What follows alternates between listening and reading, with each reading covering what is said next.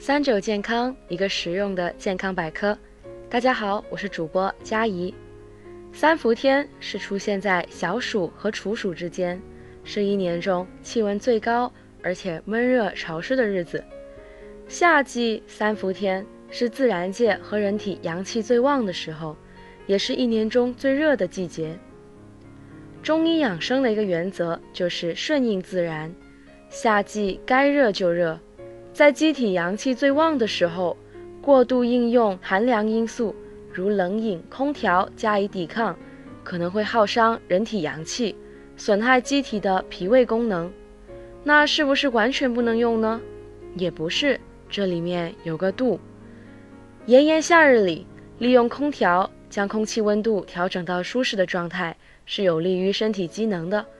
同样，如果没有阳虚体质，也就是不会因为食用低温饮食出现腹痛、腹泻等肠胃不适，在高温时节，适当的食用相对低温的食物和饮料也是允许的。暑热也是病邪，而清凉是解除和制约它的因素。身体舒服为判断标准。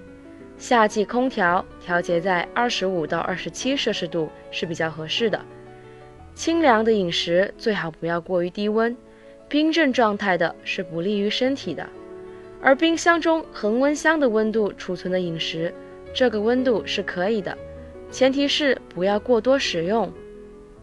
有人说夏季就是要温补，果真如此吗？温补适合每一个人吗？炎炎夏日正是一年中阳气隆盛的时节，天人相应。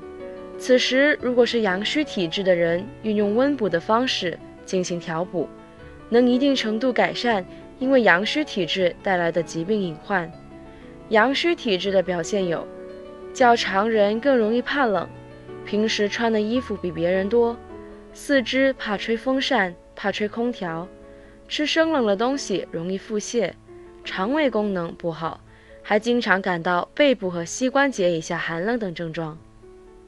但是如果平素就是体质阳热的人，不分青红皂白，仍然一味温补，反而带来口干舌燥、牙龈肿痛、口舌生疮、大便秘结等副作用。因此，夏季温补要注意体质辨识。体质平和的人在夏季适当应用温补也是可以的。有助于阳气的滋补和孕育。下面介绍一款适合三伏天的药膳。中医认为赤小豆味甘酸，性平，有消肿解毒、利水除湿等功效，可治疗臃肿、丁毒、水肿、脚气等病症。夏季热毒最盛，易使人长疮、长痈，而煮熟赤小豆汤可以预防。同时，赤小豆善于利水化湿、行气健脾，还可以防治夏季易发的食欲不振、腹泻等病。三伏天湿热弥漫，补心祛湿健脾的最好搭配非薏米和赤小豆莫属。再加点绿豆，清热消暑的功效会更好些。为了口感更好，建议大家加点鸡蛋花。三伏天期间，给大家推荐一款。祛湿消暑养心的汤品，三伏消暑汤。材料有赤小豆五十克，薏米五十克，绿豆三十克，鸡蛋花十五克，配鸡肉或排骨适量。将食材放在一起煲汤，可以起到健脾祛湿、消暑养心的功效。